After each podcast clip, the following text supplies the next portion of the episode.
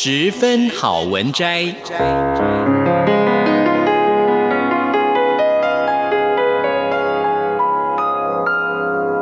十分钟的心灵补给站。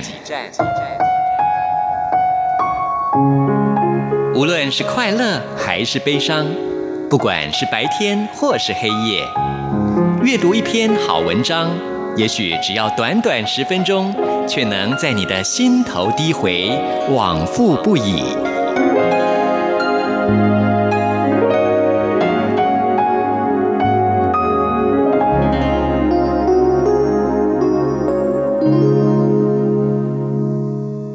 各位亲爱的听众朋友，您好，欢迎您再一次的收听《十分好文摘》，我是李正纯。我们今天要介绍的这本书是九歌出版的一本散文集，《星星都已经到齐了》，作者是张晓风。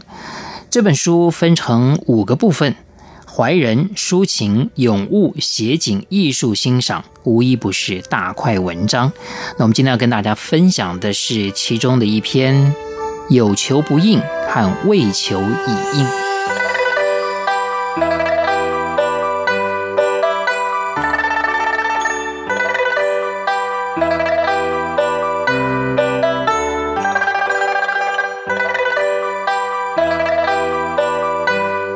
香港有间庙叫黄大仙，香火一向鼎盛。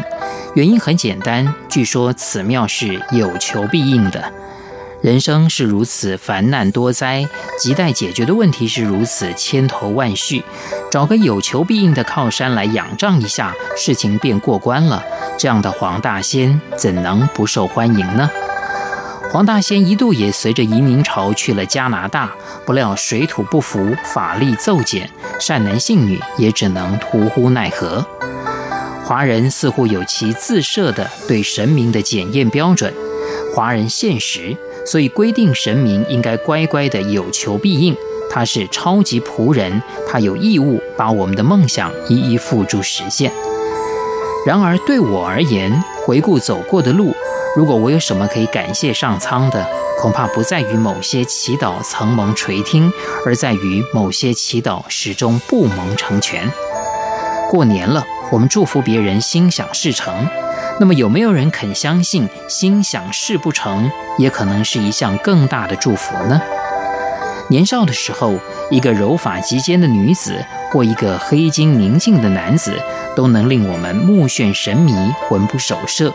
但那人却始终并没有发现你的那把幽埋在心底深处的熔岩一般的烈火。你祈祷，你哀告，你流泪，你说：“让那人看见我吧。”让那人钟情我吧。然而神明不理你，天地也麻木漠然，没有一点同情。你哀婉欲死，事情就这样结束了。可是二十年之后，你又看见那人，那人风华已老，谈吐无趣，那人身旁的配偶也仓俗暗败。你惊讶万分，原来那人并不出色。原来当年上苍不曾俯听你的祈求，是一项极为仁慈的安排。你其实另有仙侣，你原本命中注定要跟更好的人生出更好的孩子。你所渴望的虽不曾心想事成，但事情却发展得更好，超乎我们的祈求和梦想。还有，你诅咒过人吗？去死去死，早死早干净。你曾经恶狠狠地这样说过吗？这种诅咒有时矛头也会翻转过来针对自己，我巴不得我死掉才好。为了表示心意坚决，你说的一字字铮然有声，如铁石相击，并且火花四射。碰到这种时候，如果有位新上任的笨笨的天使听到了我的志愿，于是立刻开恩为你成就了，天哪！那么你我周围真不知道要枉死多少人了。其中包括老板、上司、官员、行骗的商家、出轨的情人、可恨的竞争对手、讨厌的同事、对你性骚扰的人，以及至亲如兄弟姐妹、夫妻子女的人。当然，也很可能包括你我自己。真不敢想象那种横尸遍野的惨象。好在上帝很懂语义学。众天使也多半经验老道，不致让你我的恶心妄念心想事成。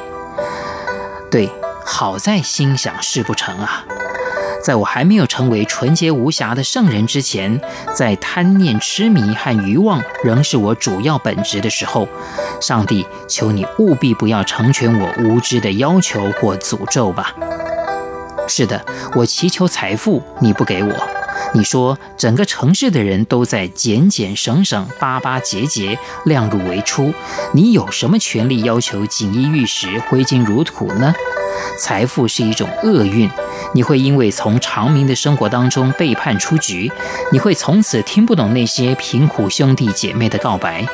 想想看，你虽不富，但不必背着黄金宝囊的肩膀是多么轻省啊！我期望绝世的美丽，奇迹并没有发生。你说，如果蜜蜂没有索取金冠，蚂蚁没有祈求珠履，你又何须湖水般的澄目或花瓣似的红唇呢？一双眼。只要读得懂人间疾苦也就够了吧，两片唇只要能够轻轻吟出自己心爱的古老诗句也就够了吧。美国诗人弗洛斯特曾经有一首诗，谈及森林中有两条小路，他选择了一条，却不免好奇，如果踏上的是另外一条路呢？会有更迷人的风景吗？会有更平坦的地面吗？会有更柔软厚实的落叶吗？会有更响彻云霄的鸟鸣，或更为柔和芬芳的清风吗？啊，我为我自己走过的路感谢，我也为我糊里糊涂踏上的另外一条路而感谢。感谢我那些小小的心愿和祈祷，在一路行来之际曾蒙垂听成全，更感谢那些未蒙应允的夙愿。原来心想事不成也是好事一桩。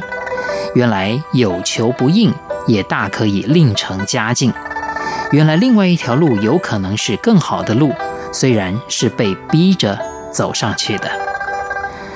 唐朝人张卫有句这样的诗：“看花寻径远，听鸟入林迷。”人生的旅途不也如此吗？每一条规划好的道路，每一个经纬坐标明确固定的位置。如果依着手册的指示而到达了，固然可羡可慕，但那些为求已应的恩惠却更令人惊艳。那被莺莺鸟鸣所引渡而到达的迷离幻域，那因一朵花的呼唤而误闯的桃源，才是上天更慷慨的福泽的倾注。曾经，我急于用我的小手向生命的大掌中讨取一粒粒耀眼的珍宝，但珍宝乍然消失，我抓不到我想要的东西。可是也在这同时，我知道我被那温暖的大手握住了，手里没有东西，只有那双手掌而已。那掌心温暖厚实安妥，是为求以应的。生命的触握。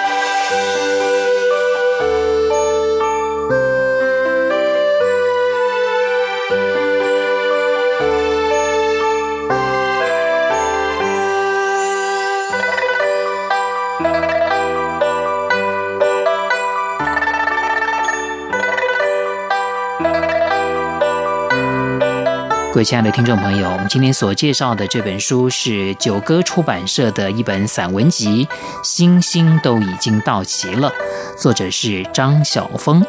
非常谢谢您的收听，我是李正淳，我们下一次空中再会。